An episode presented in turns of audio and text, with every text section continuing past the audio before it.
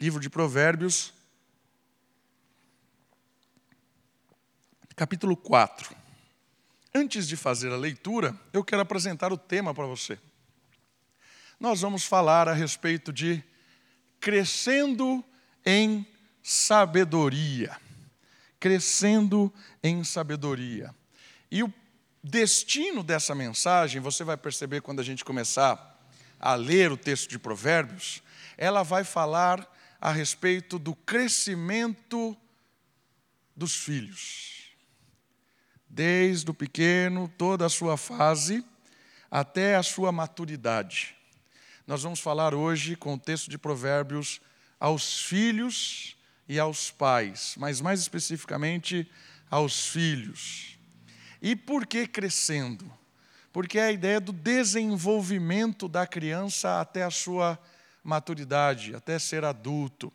E o texto de Provérbios vai trabalhar com essa ideia de que o crescimento não pode ser apenas um crescimento físico, ele precisa ser um crescimento em sabedoria. E como nós lemos no início do culto, o temor do Senhor é o princípio da sabedoria. E nós vamos aprender hoje com Salomão, nesse texto, como crescer em sabedoria, como investir nos filhos, e os filhos também ouvindo como amadurecer a sua fé cristã, o seu caminhar. O livro de Provérbios é um guia precioso de princípios celestiais para que possamos vivenciar neste mundo de forma prazerosa e justa. Olha que legal isso.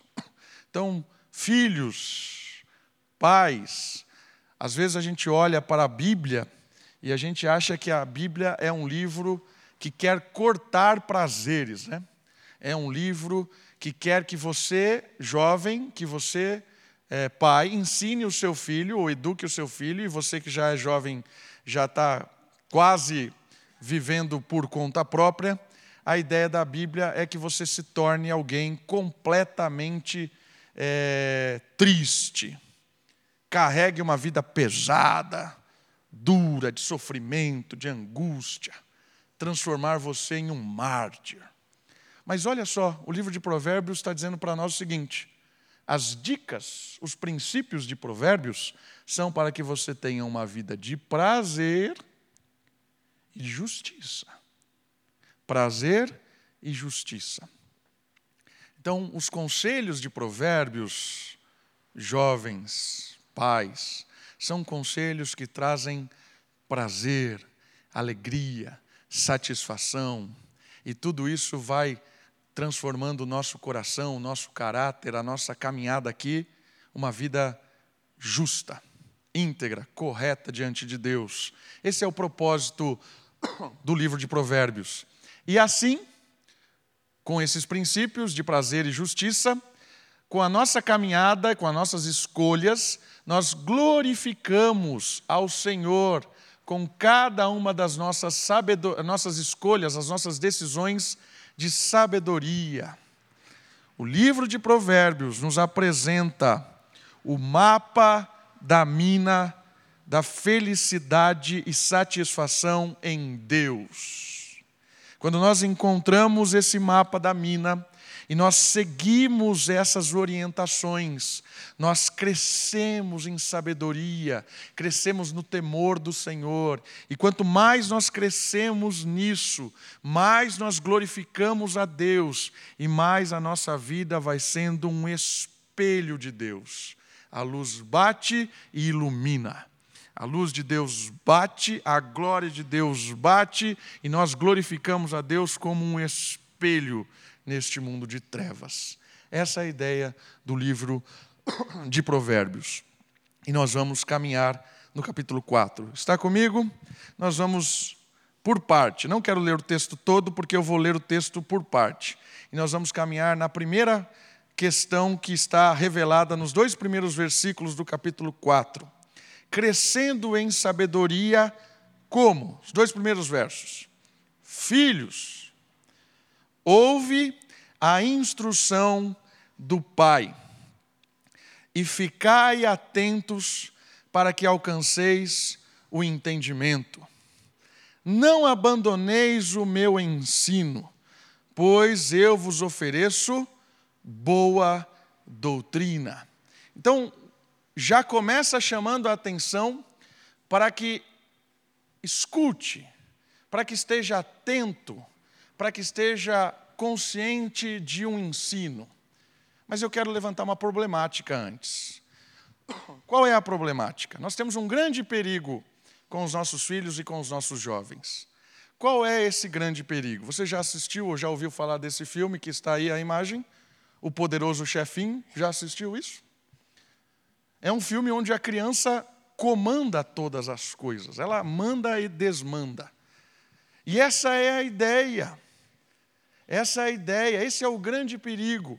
O texto de Provérbios começa chamando a atenção para que os filhos ouçam a instrução de alguém mas nós percebemos que nós temos cada vez mais dificuldades de transmitir conhecimento. E olha só que interessante, jovens, presta atenção nisso aqui. A internet, fácil acesso, tem feito com que os filhos se sintam verdadeiras autoridades sobre diversos assuntos dos quais não têm experiência nenhuma. Às vezes eu fico com raiva da Sofia porque eu quero ensinar alguma coisa para ela e ela diz para mim que já viu no YouTube. Aquilo sobe assim. Ela e ela não faz de maldade isso. Você acha que ela faz para me provocar? Se eu sentisse, era na hora, já voava na hora, né? mas não é de maldade. Ela age com naturalidade, porque ela acredita que aquele princípio que eu quero passar para ela, aquele conteúdo, aquele ensino, ela já sabe, ela já entendeu, ela já resolveu aquela questão na vida dela com nove anos de idade. Ela já tem um entendimento satisfatório daquela questão, porque alguém no YouTube já ensinou isso para ela. E olha que a gente monitora o que ela assiste no, no YouTube. Ela não está livre assistindo as coisas. A gente tem um monitoramento dela. E isso vai dando uma falsa sensação da nossa juventude de conhecimento de coisas que nunca foram vivenciadas, mas porque a internet dá um fácil acesso. É bom esse fácil acesso à informação, mas você tem que tomar cuidado, jovem, porque muitas vezes você acredita piamente que resolveu problemas que você nunca experimentou, mas rasamente né? descobriu ali. Eu tinha um professor no seminário, Carlos Oswaldo, que ele dizia o seguinte: o pouco conhecimento faz com que nós façamos afirmações ousadas. O pouco conhecimento faz com que façamos afirmações ousadas. Se você olhar na internet, entrar no Facebook, caçar alguns grupos sobre teologia, por exemplo, você vê jovens lá que não têm 20 anos e eles defendem bandeiras a respeito de partes da teologia que há dois mil anos estão sendo debatidas e não tem consenso até hoje, mas eles acreditam piamente que eles resolveram a questão. Não tem problema. Quem não enxerga daquele jeito é uma anta, não entendeu nada. E eles falam com uma ousadia tremenda. Discutem com qualquer doutor em teologia. É a falsa sensação de conhecimento. Esse é um perigo. E olha que, que, que, o desdobramento. Os nossos dias estão incentivando os nossos filhos a desconsiderarem todo tipo de autoridade. Isso está cada vez mais nítido. As autoridades são, são vistas de forma negativa. E perceba, a autoridade é diferente de autoritarismo. Nós vivemos uma época no Brasil de autoritarismo. O autoritarismo, ele tende a ser negativo, porque ele tende a explorar as pessoas. Mas autoridade e autoritarismo são duas coisas muito diferentes. A autoridade, ela é delegada por Deus.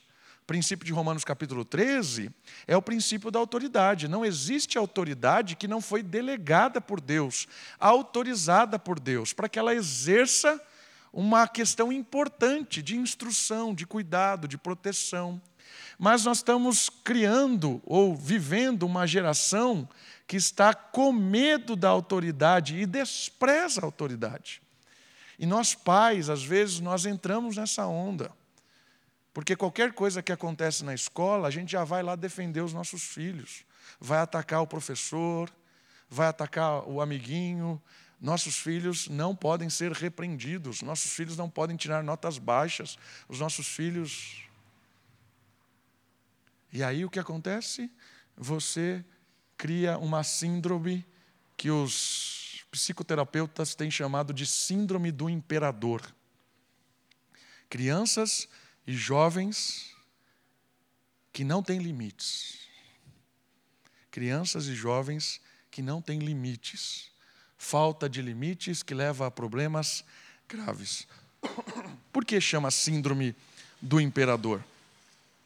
Assista qualquer documentário do império, ou romano, ou medo-persa, o que você quiser. Veja como o imperador age. Esses dias eu estava assistindo na Netflix um documentário sobre o imperador Nero, que é o contemporâneo dos apóstolos, o imperador contemporâneo dos apóstolos. O cara é completamente louco, sem limites. Ele manda, desmanda, manda matar, manda soltar, manda prender, ele faz o que ele quer. E ai de quem o contestar. Estão usando a palavra imperador para denominar crianças e jovens. Está entendendo onde nós estamos chegando na nossa sociedade? Você está entendendo o que nós estamos criando? Onde é que nós vamos chegar? E quando, quanto mais a gente vai incentivando esse tipo de coisa, nós vamos causando problema na nossa casa, nós vamos causando problema na igreja, nós vamos causar problema na sociedade. Porque criança sem limite é jovem sem limite. Não sei se vocês viram recentemente uma reportagem de um jovem que atacou ácido numa menina. Pegou ácido e jogou na cara dela. Sabe por quê? porque ela disse que não queria mais namorar com ele. Ele não sabe ouvir não. E quando alguém diz não, eu não aceito. Não é criança mais, é jovem. E quando diz não, eu não aceito.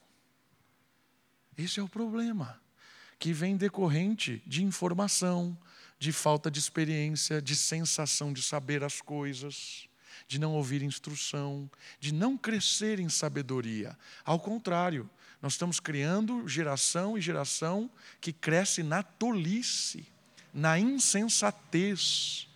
O oposto da sabedoria em provérbio é a insensatez. É a pessoa que é guiada pelo seu próprio coração. A pessoa que deixa se levar completamente pelo seu coração.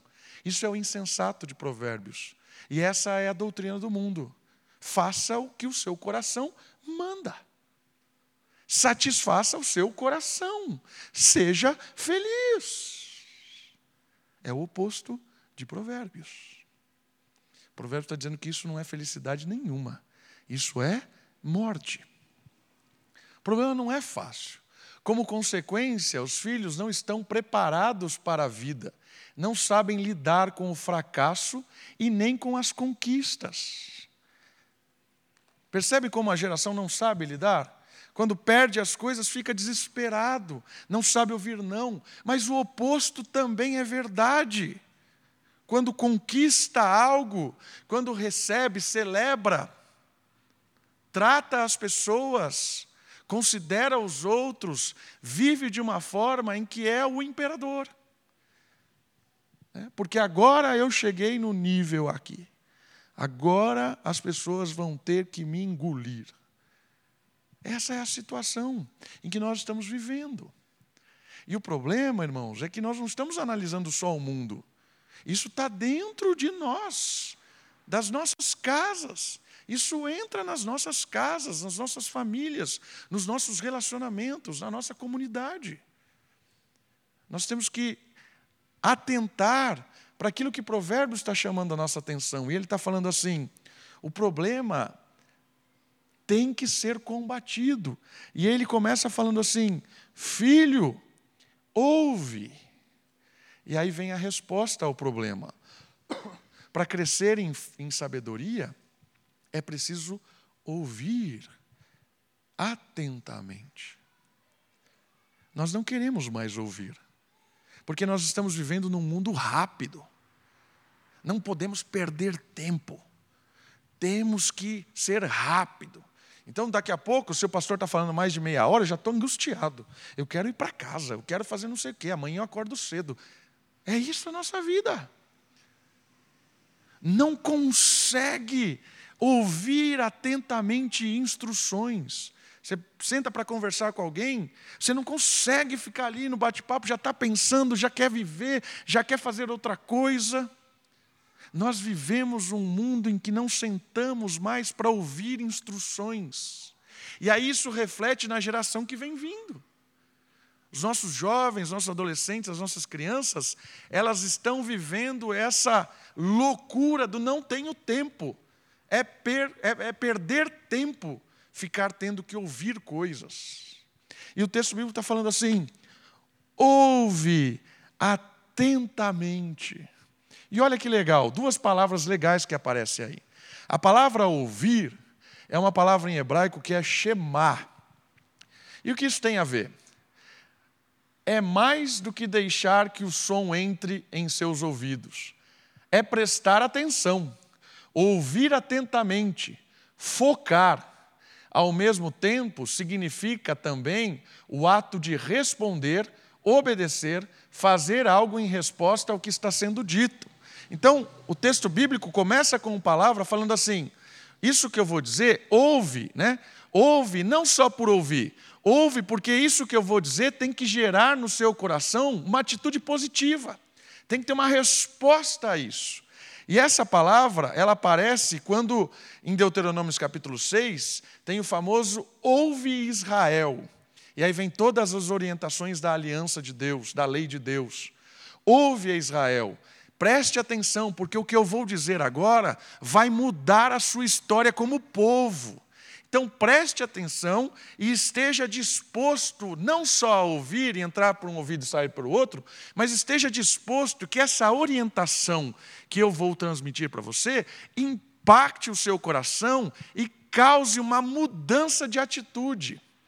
Então, a primeira questão que o pai aqui se apresenta em Provérbios é chamando o filho, porque ele vai dar orientações para que ele possa verdadeiramente ser instruído e crescer na sabedoria, crescer no entendimento, para ter uma vida verdadeiramente prazerosa neste mundo e vida justa diante de Deus e da comunidade.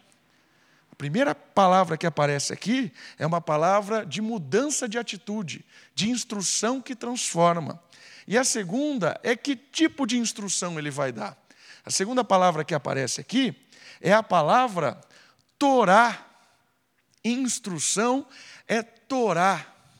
E Torá é a palavra hebraica usada para os livros da lei de Deus. Os cinco livros da lei de Deus. Então, o ouve tem a ver com a lei de Deus. Logo, o Shema, o ouve, é para que ouça o resumo da lei. Ele está falando aqui, preste atenção. Você quer crescer em sabedoria? Você quer aproveitar, jovem, você quer aproveitar, ensinar pais os seus filhos? Dedique tempo em instruir na palavra de Deus. Dedique tempo em ouvir a palavra de Deus. Isso é uma frase muito usada dentro da igreja. Mas como isso acontece na prática?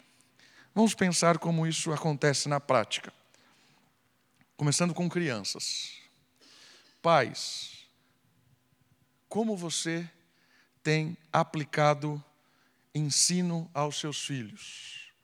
Como você tem avaliado as coisas que ele acerta e que ele erra? Como você tem elogiado ou você tem desmotivado o seu filho? Qual é o seu padrão? Isso é prático. Você tem que parar e pensar. Qual foi a última vez que você disse: "Boa, filho, está certo"? O que ele fez? Não, filho, está errado. O que ele fez? Como você avalia isso? Se o que ele fez e você disse que está certo, tem que estar em conformidade com o que Deus diz que está certo. Porque a autoridade é Deus, não o pai. O pai e a mãe é a autoridade delegada. Foi Deus quem delegou. Essa delegação é para que exerça autoridade baseado naquele que delegou. Percebeu a seriedade nossa como, como pais? Então, o filtro de ensino é as Escrituras. Eu quero estimular vocês, pais, a pensarem sobre isso. Quando você corrige, quando você disciplina, quando você estimula, quando você coloca ele para fazer um esporte, quando você coloca ele para fazer uma atividade, quando você quer que ele faça algo, quando você não quer que ele faça algo, quando você leva para ele lugar, para algum lugar, o que é que define esse tipo de ensino? O que é que define? Você está treinando o seu filho com o quê? Essa é uma boa pergunta. Entende? Ouve a lei. Então, pais, nós precisamos estar atentos para aquilo que nós estamos transmitindo para os nossos filhos. E às vezes não é só o ensino. Quando a criança olha para nós, ele, ela olha as nossas prioridades, as nossas escolhas. Não adianta dizer que ama a Deus, que prioriza a Deus, mas a criança olha para nós e a nossa rotina não tem nada de Deus, não tem nada das coisas de Deus. Eu não me envolvo com nada de Deus.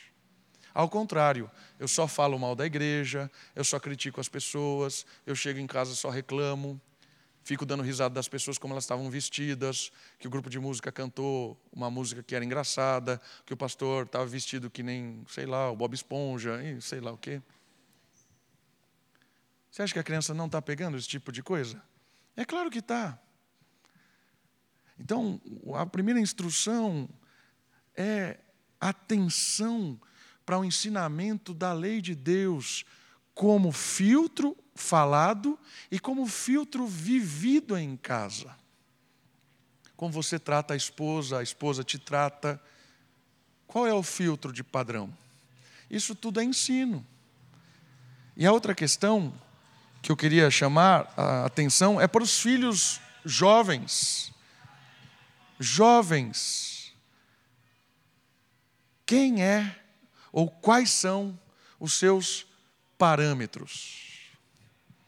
parâmetros para estudar, para escolher, para escolher uma namorada, um namorado, para tomar uma decisão de como namorar. Qual é o padrão de namoro? Quem é que define isso? Né? O que pode ou não de um relacionamento que ainda não tem uma aliança? Quem é que define isso? Você vai ter que responder. E o texto bíblico está dizendo assim: ouça a instrução da lei.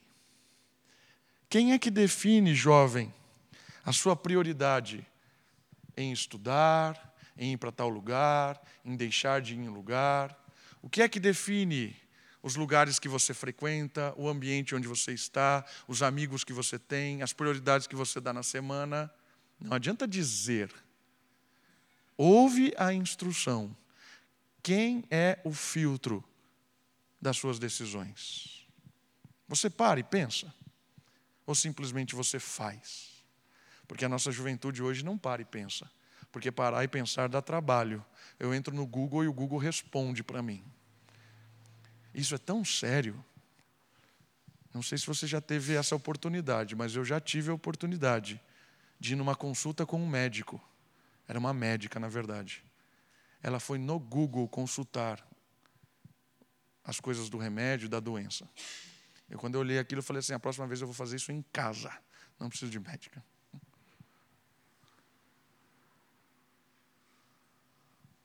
Está entendendo?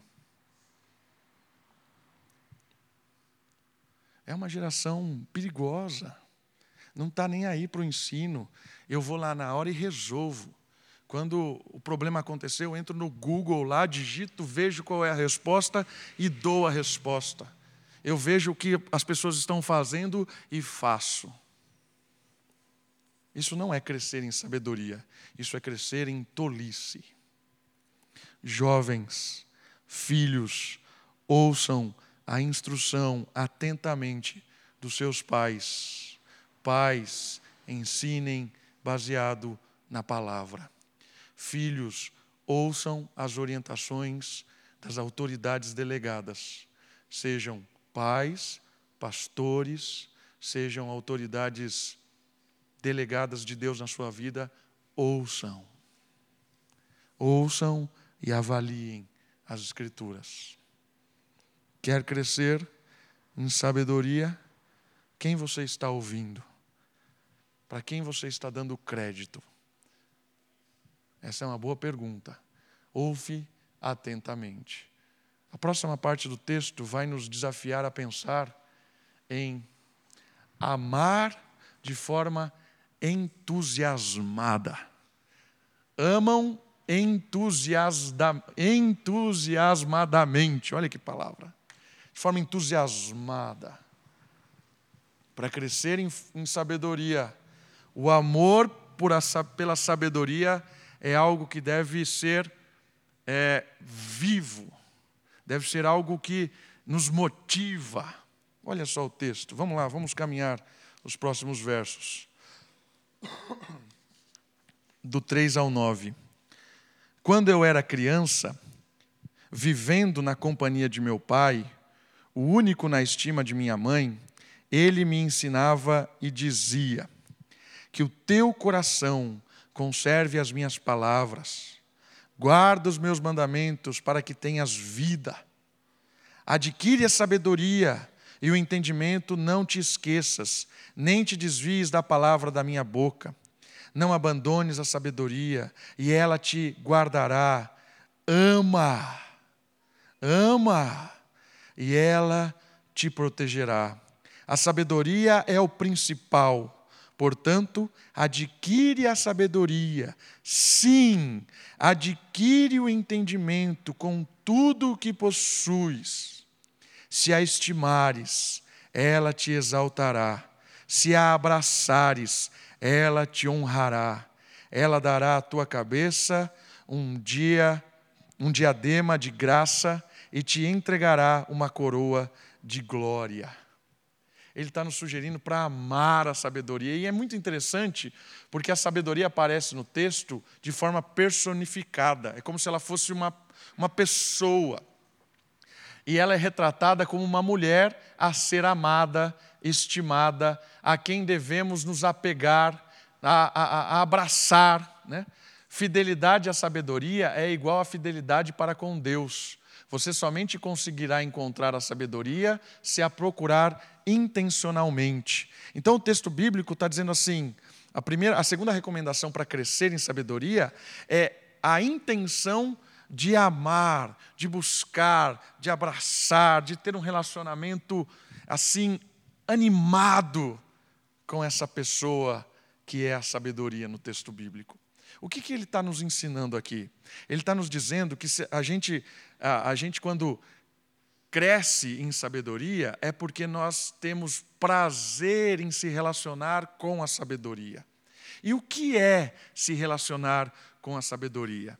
Se nós percebemos que no texto aqui em Provérbios, o princípio da sabedoria é o temor do Senhor, e a sabedoria ela é decorrente do entendimento da palavra de Deus, quando eu percebo isso, eu amo fazer aquilo que agrada a Deus. Eu tenho prazer em, em, em me deleitar nas coisas que vêm do alto.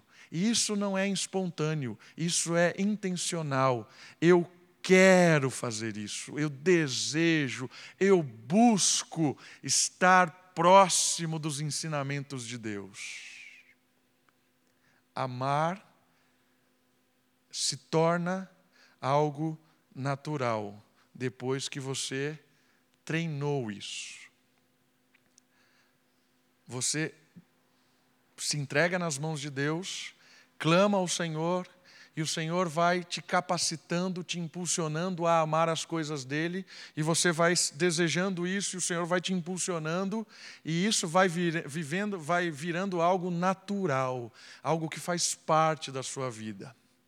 O contrário também é verdade quando você começa a desprezar as coisas de Deus, dá pouca atenção, começa a priorizar e amar e abraçar as coisas deste mundo, desta vida, a sabedoria deste mundo, as coisas de Deus parecem ficar tão longe, começa a ter prazer nas coisas que não têm nada a ver com Deus, e aí você abraça essas coisas e essa vida vira natural. E o que é natural? Natural é que é espontâneo. Você reage é aquilo que você fala quando você chuta o, né, a cama lá, o dedinho chuta a beirada da cama. Você fala, né? Você não fica pensando o que eu vou falar nesse momento de dor. Você não fica fazendo isso. Por quê? Porque a boca fala o que o coração está cheio. Quando bate o dedinho, você fala. É isso que acontece. Quando você vai tendo um relacionamento com a sabedoria, com as coisas de Deus, e aqui é uma pessoa, né? Imagine como a sua esposa, você vai convivendo com ela, vai dialogando, abraça, passeia com ela, tem intimidade, é, se apaixona todos os dias. Isso vai gerando no seu coração naturalidade, isso vai vivendo, vai transformando a sua vida natural, não é algo forçado, é algo que você realmente gosta, porque você está convivendo com isso. E o contrário também é verdade.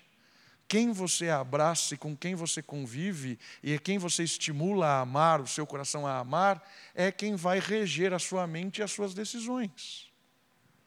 O texto está dizendo que para crescer em sabedoria, os filhos precisam amar a sabedoria. Para crescer diante de Deus, precisa amar as coisas de Deus. Tem uma coisa do Kant, que é um filósofo que eu acho interessante. Ele fala o seguinte: existe amar e ser generoso. Amar é quando você faz naturalmente. Ser generoso é quando você imita a atitude do amor. Você não faria isso naturalmente, mas você se esforça, imita aquela atitude, você está sendo generoso. Né? E aí o Kant fala o seguinte: se você não está conseguindo amar, pelo menos se esforce para ser generoso e imite o amor, até que o amor te, te, te transforme ao ponto de que a generosidade se torne amor. Entendeu o que ele está falando? Ele está falando assim: se você não está conseguindo amar, e tá, o texto está mandando você amar, seja generoso, imite a prática do amor, para que um dia, de tanto você imitar a prática do amor, isso se torne natural. E para que isso seja prático no seu dia a dia, jovens, adolescentes, né, pré-adolescentes, eu queria que você pensasse onde de fato está o seu coração. Se eu perguntasse para você, onde você quer estar daqui cinco anos, qual é a sua resposta? E o que ela tem a ver com o reino de Deus, o que ela tem a ver com a sabedoria, com as coisas de Deus. Pensou aí? Jovens, se eu pensar, perguntar para você, por que você está trabalhando hoje? Por que você está estudando hoje? O que isso tem a ver com a sabedoria de Deus? O que isso tem a ver com amar a sabedoria? Qual é a sua resposta? Pais, qual o sonho que você tem para o seu filho?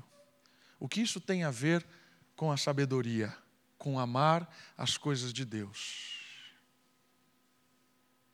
O quanto do seu amor para o seu filho está contaminado com os ideais desse mundo, que nada tem a ver com as coisas de Deus? Eu queria que você pensasse e aplicasse isso. Tomasse uma decisão de amar, porque amar começa com uma decisão. Vai ser generosidade agora no começo? Talvez seja. Eu não consigo amar naturalmente, mas eu vou ser generoso usando as palavras de Kant. Vou começar intencionalmente a querer amar essas coisas, a querer priorizar essas coisas. Né? Às vezes a gente acha que não tem tempo. No dia do juízo, a internet vai ser a nossa principal acusadora, dizendo quanto nós tínhamos tempo. No dia em que Deus for julgar as nossas prioridades e as nossas escolhas, não é o diabo o nosso principal acusador, é a internet. O nosso principal acusador, que vai dizer o quanto tempo nós tínhamos. Você quer se assustar? Agora, no meu tablet foi automaticamente. Ele me dá o tempo que eu gasto usando o tablet durante a semana. E eu comecei a me assustar. Eu estou falando que não tenho tempo, que eu preciso me dedicar a algumas coisas. Eu olho para o tablet e falo assim: Isso aqui é mentira. Não, não fui. Ô, Sofia, para de usar o meu tablet, né? porque isso é assustador. Eu bato o olho ali porque ele calcula quanto tempo eu fiquei ali investindo em coisas gerais. Nosso principal acusador no dia do juízo da falta de tempo se chama internet e não diabo. Pense nisso. E por último, o texto bíblico vai nos dizer a respeito de uma rota. Quem cresce em sabedoria tem uma rota traçada. Olha só os próximos versos, do 10 até o 19. Meu filho, ouve e aceita as minhas palavras, para que se prolongue os anos da tua vida eu te ensinei o caminho da sabedoria e te guiei pelas veredas da justiça. Quando andares, teus passos não se confundirão, e se correres, não tropeçarás. Apega-te à instrução e não alargues. Guarda, porque ela é a tua vida. Não sigas a vereda dos ímpios, nem andes pelo caminho dos maus. Não passes por ele, evita-o Desvia-te dele e passa longe, pois eles não dormem se não fizerem o mal, perdem o sono se não fizerem alguém tropeçar, porque comem o pão da maldade e bebem o vinho da violência. Já a vereda dos justos é como a luz da aurora, que vai brilhando cada vez mais, até ficar completamente claro.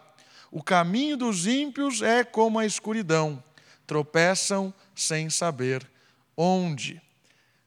Crescer em sabedoria tem a ver com uma rota traçada. E aí o texto bíblico tem a ver com um caminho, né? Esses versos falam sobre um caminho, um caminho traçado para alguém que está caminhando em sabedoria. A sabedoria aqui não é mais apresentada como uma pessoa a quem amamos, mas passa a ser um caminho que trilhamos e o qual percorremos. O texto bíblico aparece a sabedoria como decisões que vamos tomando e vamos caminhando, e vamos andando por, um, por uma rota. Quem anda pelo caminho da sabedoria se torna uma pessoa justa. Texto bíblico diz que aquele que ama a sabedoria e vai trilhando o caminho da, da sabedoria dia a dia, ele vai sendo transformado pela sabedoria, que é a palavra de Deus, que é o próprio Espírito, e ele vai sendo justificado, é, no sentido de tornando as suas atitudes cada vez mais justas. Justificado no sentido das suas ações serem justas, não no sentido de que Cristo nos justificou, não nisso, mas no sentido de que as nossas ações vão nos transformando cada vez mais justas quando andamos no caminho da sabedoria não tropeça, não se atrapalha, não prejudica a si mesmo, nem a outros. E à medida que avança pelo caminho da sabedoria, o dia nasce e cada vez mais as escolhas que faz se tornam mais fáceis e mais simples. Olha que interessante. Quando você vai trilhando o caminho da sabedoria, as decisões corretas vão ficando mais simples. Por quê? Porque vai desenrolando as coisas. Quando você vai trilhando um caminho de mentira, de abismo, né? o próprio Salmo diz isso: um abismo chama o outro abismo. Ou seja, uma mentira chama uma outra mentira. Para você manter uma mentira, você precisa contar uma outra. Para você manter essa outra, você precisa inventar uma outra. E aí você vai construindo todo o seu caminho como um castelo de cartas. Lindo, mas basta puxar um, uma carta e se desmonta. A sabedoria está propondo o contrário, para que nós trilhamos, trilhemos uma vida de escolhas baseadas na palavra de Deus, de escolhas baseadas no temor ao Senhor, baseadas nas orientações bíblicas para cada assunto que nós temos que lidar todos os dias. E quando nós decidimos lidar com qualquer assunto com as orientações da palavra de Deus, nós vamos trilhando caminhos em que o nosso castelo ele é de tijolo, com cimento, vai dando fundamento, vai dando alicerce, vai dando base e vai montando um castelo, não de cartas, onde alguém vem e puxa e desaba, mas um caminho de estabilidade. Por isso o texto bíblico, ele nos desafia aqui a tornar a nossa caminhada uma caminhada de meditação na palavra de Deus. Sendo prático mais uma vez, cada vez que você for decidir alguma coisa, pense se essa decisão ela é conforme as escrituras ou fora das Escrituras. Ela tem a ver com aquilo que Deus ensina ou ela está completamente longe daquilo com que Deus ensina? Quais escolhas? Todas as escolhas. Que filme eu vou assistir? Que faculdade eu vou fazer? Se eu compro ou não compro? Se eu invisto ou não invisto? Se eu uso o dinheiro para isso ou não uso? Se eu como ou não como? se eu vou ou eu não vou. Todas as escolhas filtradas pela palavra de Deus. E aí o texto bíblico diz assim: quando as escolhas vão sendo filtradas, o caminho vai ficando mais simples. Porque a justiça vai florescendo, a luz vai brilhando. E aí, cada vez mais, eu vou entendendo e a vida vai ficando mais simples, mais leve, porque as coisas vão sendo tiradas. É aquilo que o apóstolo Paulo diz. Eu vou retirando as coisas que me atrapalham para que eu consiga correr com melhor perfeição, para que eu consiga me libertar daquilo que vai me enroscando. Eu vou prosseguindo para o alvo cada vez menos com as coisas que me amarram. É isso que o texto está dizendo. Quando eu vou amando a sabedoria, quando eu vou intencionalmente escolhendo as coisas, trilhando um caminho de justiça baseado na palavra de Deus, a vida vai ficando mais fácil, mais prazerosa e mais simples ainda que seja no meio do vale da sombra e da morte.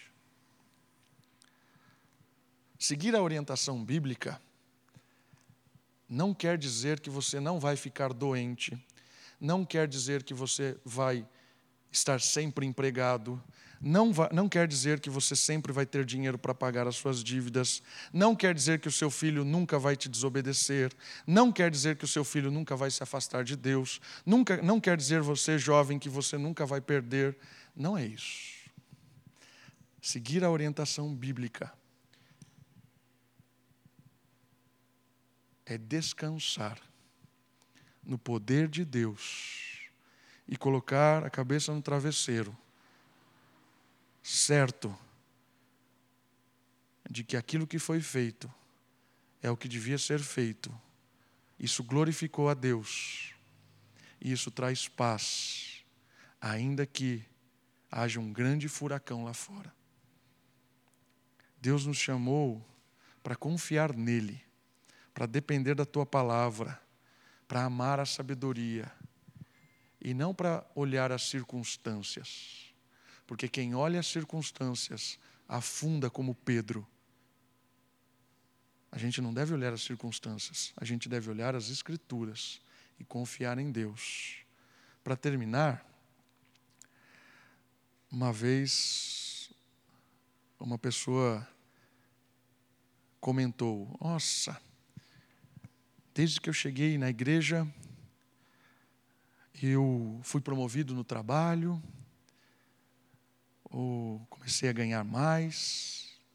Desde que eu cheguei na igreja, a minha mulher conseguiu um, um estudo. Desde que eu cheguei na igreja, o meu filho conquistou não sei o quê. Pastor, faz só três meses que eu estou na igreja e olha quanta coisa aconteceu. A pergunta é: e se você chegou na igreja e perdeu o emprego? E se você chegou na igreja e perdeu um filho. E se você chegou na igreja e a tempestade chegou, para quem você está olhando? A igreja e Deus é aquele que te satisfaz na síndrome do imperador? Ou a igreja de Deus é aquele que te dá força, ânimo, esperança e certeza em prosseguir, ainda que todas as coisas desmotivem você a permanecer firme. A palavra de Deus nos traz segurança no meio da tempestade. Pode vir o que vier, eu confio em Deus. Eu cresço na sabedoria do alto. Pode vir o que vier, Deus está na minha mente, no meu coração, na minha casa. Pode vir o que vier. Essa é a ideia da sabedoria da palavra de Deus. Vamos orar? Baixe sua cabeça. Feche seus olhos. Olha o Senhor. Agradeça a Ele, porque nós temos o privilégio de ter a palavra, ter o privilégio de ser habitado pelo Espírito e poder compreender a palavra, e de ter o Espírito que usa a palavra para nos moldar. Olha o Senhor, agradeça por isso, entregue a sua vida a Ele.